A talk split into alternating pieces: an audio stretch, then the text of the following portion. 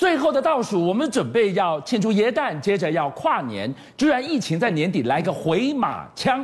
中研院 P 三实验室人员感染 Delta，终止了连续清零。哇，这个疫情的阴影又要卷土重来了吗？今天一整天大家都在关注层层防护的 P 三实验室怎么会染疫？真的是那只老鼠咬到的吗？仿佛电影《危机总动员》是吗？但是三个不合理，你要怎么解释？我们今天要来告诉大家，一个恐怕比染疫足迹更让人担心的是，传播之王 Delta 病毒。真的是从这个实验室传出去的吗？还是根本是社区传回来的？如果是的话，那么真正的零号感染者又到底是谁？今天所有的疑问，那三个没办法解释的，今天请学恒一个一个带我们抽丝剥茧。P3 实验室是因为它是全负压，所有的这个空气啊不会外流，嗯，都一定只能流进去。再加上高规格的消毒过滤的滤网在中间运作，才有这么高的安全度。但今天发现的，哎，这个让人家觉得很不可思议是，这里是虎穴，嗯，龙潭虎穴里面的工作人员竟然染疫。那我们看这一个是中研院基因体研究人员哦，初判他是感染 Delta，而且确诊之后。C T 值只有二十，二十代表病毒量很高，非常非常高，非常活跃，按一六八一六，一下子这个案破了三十五天的零本土，但它的问题不在于过去有几天零确诊，基本上今天所有谜题几乎都没有解释，没有办法说明。第一个，他打了两剂疫苗，嗯，穿透感染几率已经低了，是。第二个。Delta 是空气传播，有极高的传播力。嗯，记不记得当时我们说过，是在相处在同一个空间里面，要逆算七十二小时。对，结果她的男友这么多天都跟她一起生活，到目前为止都是阴性，没有感染的状况。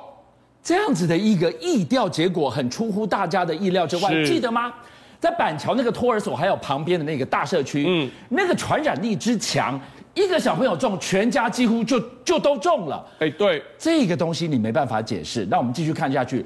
我们假设的前提是，如果真的就是从实验室去感染出来的话，还有很多的猫腻在里面，也没办法解释啊。哎，我们这样讲，所有的染疫调查就跟侦探小说一样，人事实地物。对，但是在这个案子里面。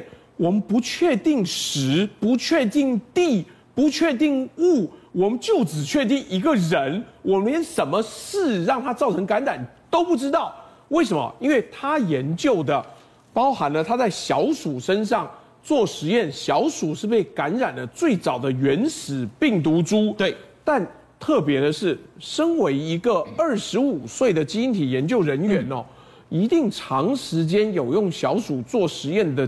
经验，嗯哼，连续两个月被咬两次，这个也太密集了。十月十五号咬一次，十一月十九号再咬一次。我这样讲，多的时候呢，如果做小鼠实验呢，一天可能要经手一两百只老鼠。嗯、老经验的人怎么会被连咬两次？嗯、而且更重要的是，如果他的确是被老鼠啃咬而感染，对，我告诉你，台湾要上学术期刊了。另外一个怎么解释的是，现在传来的消息，这个老鼠它是拿来做阿尔法病毒研究用的，结果你现在身上验出的是 Delta，所以你说是这只老鼠咬的，说得通吗？哎，我们这样讲，老鼠带原已经很夸张了，啮齿类动物，猫科过去有听说带原，但啮齿类动物带原已经很夸张，但啮齿类动物带原是阿尔法病毒株，难道它身上带原转换成 Delta？再咬到了这个基因体研究员吗？更特别的是，中间有另外一个猫腻。这一位研究人员呢，他在这个地方，其他人工作时间都很长，而且很稳定，但他七个月就离职了。是，连 CDC 都讲，那我们要查清楚，为什么短时间工作这么快就离职，而且中间有很多明显违反规定，被老鼠咬，甚至我们都这样讲，CDC 都有宣布。你在 P3 实验室龙潭虎穴里面工作，你本身有咳嗽症状了，你还到处爬爬照，是。离职之后还确诊，而且更重要是，他说他第一次被咬的时候，嗯、自己用快筛量阴性。但是如果是这样，你后面出现咳嗽症状的时候，你怎么没有再去验呢？是，你怎么没有回报呢？光是这整个过程都让人不能理解，因为 PZ 实验室再下去就是 P four 了，这是已经是我国的最高风险、最高防护的实验室了。所有实验室物品要移出来的时候，要高压蒸汽除污。每一个人的装备都要非常严谨，着装卸妆哦。你看画面上是要经过完整的着装之后才能进去，出去也是一样。那我追一个问题，你现在讲到这个环节，对不对？要进来那个是要经过负压的重重三层，你才进得去。要出来，刚刚在穿脱这个所谓的全罩式的这个防护衣的时候，对，那个都有一个严谨的过程。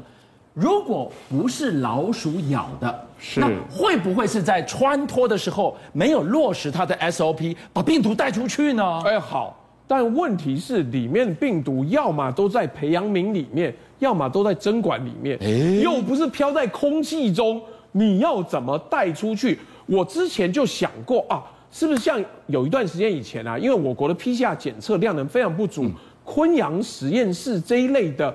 高风险实验室要做最后确认，是，所以有检体进来。对，结果我们西亚这一间实验室不负责检体的，它是做病毒研究的，它的病毒既不是空中，都是在试管跟针管里面的时候，啊，怎么带出去的？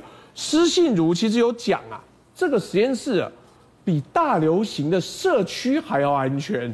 那好，如果这么严谨，这么的严密防护。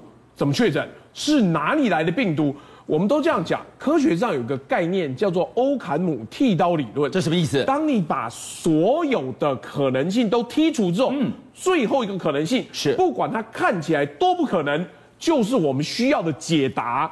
这一次的案子里面，我们只剩一个可能，叫做社区感染。哦，有没有可能他在高风险实验室工作，但是实验室很安全？可是他的病毒却不是在实验室里面感染。今天晚上讨论到这里，我由衷希望刚刚学恒的那个推论绝对不要发生。社区感染够了，已经到年底了，我们今年被折腾的够了。是，但万一这个疫情让他真的给我们倒打一耙回马枪的话，我第一个想到的是，一二一八的公投，哎，这会不会影响公投的投票率？对蓝对绿，恐怕都不乐见吧？哎，我们先这样讲。现在蓝绿之间的状态哦，已经变成团结的绿对上分裂的蓝。团结的绿是怎么样？蔡英文已经下令全体党公职给我走出去，是一人拉四票，四个不同意，号召所有的台湾队队友。是你不认同我的执政价值，你连台湾队友都不是。画面上有没有看到？高嘉瑜深陷家暴跟凌虐的风暴，对，照样站出来，是给我大清早站在路边挥手强颜欢笑。党有没有同情你？说你受伤不要出来，没，该出来就要出来。民进党是这么团结，那国民党呢？我跟你讲，国民党有一个最大的问题。前几天哦，我在上节目的时候，我一边看说，哎，朱立伦到哪里去啊？战将要冲就是冲第一，结果朱立伦在电视跟网络媒体上消失了好长一段时间。你问他在干什么，我也不知道。你今天整个局跟战斗的能量，国民党已经弱到没有办法来支持，你自己党员都不知道在干什么的时候，你凭什么情绪勒索侯友谊，叫他站出来？难道他不需要顾他的新北？难道他不需要顾他的市政吗？在昨天，我们看到了国民党，您现在看到了这个画面，在新庄公投宣讲，结果大咖云集啊！侯友谊市长他当然跑市政行程去了，是搞到今天，整个国民党上上下下弥漫一股抓战犯的氛围。哎，公投跟民进党都阿伟输赢啊！你现在抓战犯，你是干嘛？你是投降输一半吗？哎，我这样讲，这就有一个带兵的问题了。带头的人，国民党的大将军叫做朱立伦。朱立伦为什么不说这责任都是我的？大家跟我来。结果底下人说：“哦，不是，不是，这个侯友宜的。那不然侯友宜是中国国民党党主席吗？党发动的公投，党为什么不能全力支援？现在要怪你底下的县市长不够挺？那请问党主席才是真正的将军手，将军在哪里？哎，我们讲白了，请问第一个，如果你要巡视小学的食安，跟你站在台上说，哎，我们要跟政党对决，要对抗民进党，对执政者、地方执政者来讲，哪一个比较重要？当然是巡视市政啊，治安比较重要。再来，整个新北现在有各种各样的挑战。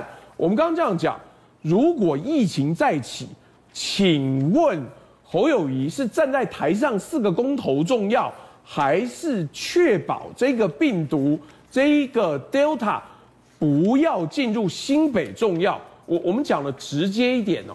侯友宜现在又不是没事，如果他今天跟党主席一样没事，跟马英九一样没事，哎，大家讲白了，朱立伦、马英九、江启臣、郝龙斌、赵少康，哪一个是现任的县市长？都不是的时候，你不把舞台帮他铺好，你叫他来配合你，这不是很荒谬吗？邀请您一起加入五七报新闻会员，跟俊相一起挖真相。